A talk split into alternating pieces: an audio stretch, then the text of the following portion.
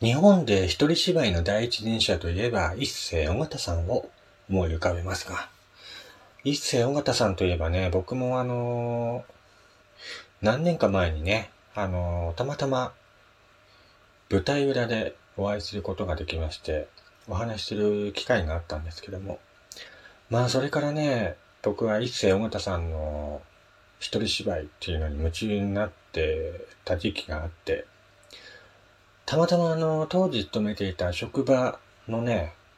えー、最上階がホールになっていたんですね。そこのホールではまあ、日々いろんな方がイベントに来て講演をしていたり、まあコンサートをしていたり、まあそういった感じでいろいろできるホールが職場の一番最上階にありまして、まあたまたまそのホールのね、仕事をしていた時に、一世尾形さんがね、一人芝居でやってきたんですね。だからその舞台裏で、舞台のお手伝いをしていた時に、一世尾形さんとね、ちょっとお話しする機会があって、まあそれから本当に一世尾形さんのね、一人芝居、舞台にね、夢中になっていたんですね。だからもう、僕の中では舞台といえば、一世尾形さんっていうね、イメージがあって、今でも本当にすごく大尊敬している方の一人ではありますけども。まあ、その一世尾形さんも還暦を迎えまして、まあ、いい年齢の取り方をしているというかね、本当に昔よりもね、表情が柔らかくなって、本当にいい年齢の重ね方をしているなぁと思いますけども。まあそんな一世尾形さんなんですけどもね、最近、封印していたね、えー、一人芝居っていうのをね、また再開させていまして、一世尾形の妄想劇場っていうね、一人芝居の舞台をね、あの、全国で回っているそうなんですけども、えっ、ー、と、あのー、盛岡にもね、今度来るんですよ。えっ、ー、と、何月だったかな ?10 月の21日、22日来るんですけども、盛岡に来るのってほんと何年ぶりなんだろうかなと。何十年ぶりかな？わかんないけど、今度来るんだと思って、これは絶対見に行きたいなと思ってるんですけどね。だからもう一世尾形さんにもう何年ぶりに会うのかなというぐらいの感じでいるんですけど、まあ一世尾形さんを知らない人結構いらっしゃると思うんですよ。最近は本当にお芝居の方にね、シフトを変えてまして、テレビドラマとか映画とかに結構出てるのをね、拝見してはいましたけども、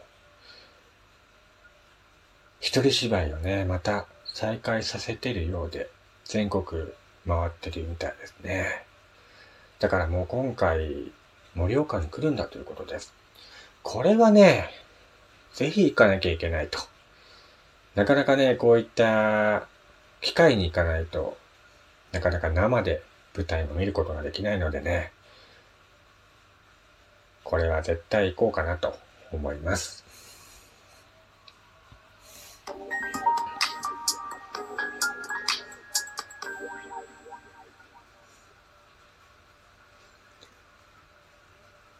い。どうも、改めまして、こんにちは、やすさんです。えー、こちらの番組は私がゆると、えー、いろんなことを語るラジオ番組となっております。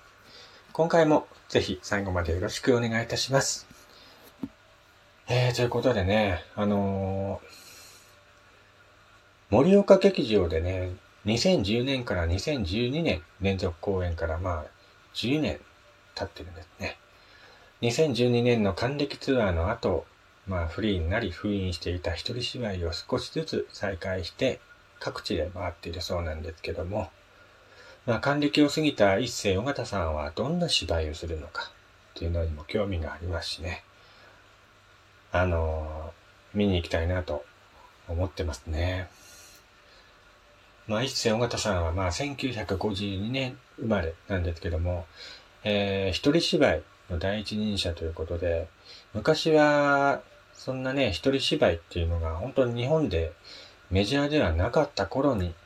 初めてね、一人芝居っていうジャンルを一から築いた人なんですけども、本当にね、この人の一人芝居っていうのはね、見てて腹を抱えて笑える。本当にいろんな人を観察しているんだなっていうね、感じがありますね。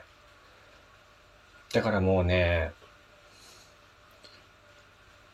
僕も昔、一世尾形さんの DVD、舞台の DVD ばっかり見てて、夢中になってたね、ほんと昔は。とにかく面白い。うん。まあ、一世尾形さんといえば、アトムおじさんっていうのね、そういうキャラを昔演じていましたけども、アトムおじさんね。あれも今思い出しても笑えるんだけど、今はやんないんだろうな、そういうキャラね。あの、いろんなね、本当にキャラクターをね、一人で演じるの。もうとにかく、おじさん、おばさん、女性、子供、いろんな役を一人でね、演じるから、その演じ分けが素晴らしいね。うん、素晴らしいと思うし、すごいなって思って、初めて舞台見て、あ、この人の芝居ってすごいなって思ったのが多分、一世尾形さんなんだよね。だから直接、昔ね、本当に昔なんだけど、舞台裏で手伝いをしていた時に一世尾形さんと会って、初めて握手して、まあ本当に短い時間だったんだけど、数分会話して、その時にさ、はあ、この人すごいなと思ったもんね。あの、舞台の上に上がってる時とは全く違くて、とにかく真面目に対応してくれてね。本当僕なんて本当に、ただの裏方スタッフだったからさ。だからそのスタッフ一人一人一人にもね、あのきちんと挨拶して、きちんと対応してくれる、そういった姿もね、ほんと人間として尊敬してるし、やっぱそういう人だからこそ、今でもこういって長い期間ね、芸能界で活動されているんだろうなっていうのが、本当にそう思いますね。やっぱ、芸能界って場所ってほんと特殊だからさ、やっぱそういった人間関係を大事にしていかないと、長い間、やっぱ人々からさ、愛されることもないと思うし、人間性がね、本当にすごいできてる。方だなと思っていますね。まあそういった一世尾形さんが本当にもう10年ぶりにね、盛岡にやってくるということで、楽しみでしょうがないね。これは本当に生で舞台を見てね、感動を味わいたい。舞台見に行った時はね、またラジオで感想を話すかもしれませんけども、一世尾形さんの妄想劇場、盛岡で今度開催されるみたいなので、これはね、い行こうかなと思います。いや、この情報を知ったのはさ、たまたまなのよ、本当に。あのー、なんだっけ。たまたまさ、あのー、街の方に用事があって、まあ、ふらっと行った時にさ、一世太田さんのチラシ？見つけて、これはね、運命だなって思った。極端だけど。だから本当に滅多にさ、そういった場所にも俺行かないんだけど、たまたま本当にね、行ったとこに一世尾形さんのチラシがあって、え、来るんだと思ってさ。もうね、多分、だからと、その時、そこに行かなければ多分この情報を知ることもなかったと思うんだよね。だこれは運命だなと思って。神様がこれ俺舞台を見に行けって言ってるんだなって勝手に思っちゃってさ。これは絶対行くしかないね。楽しみだな頑張ってチケット買ってね、見に行こうかなと思います。まあ皆さんもね、本当に一世尾形さんの一人芝居っていうのは本当に楽しいので、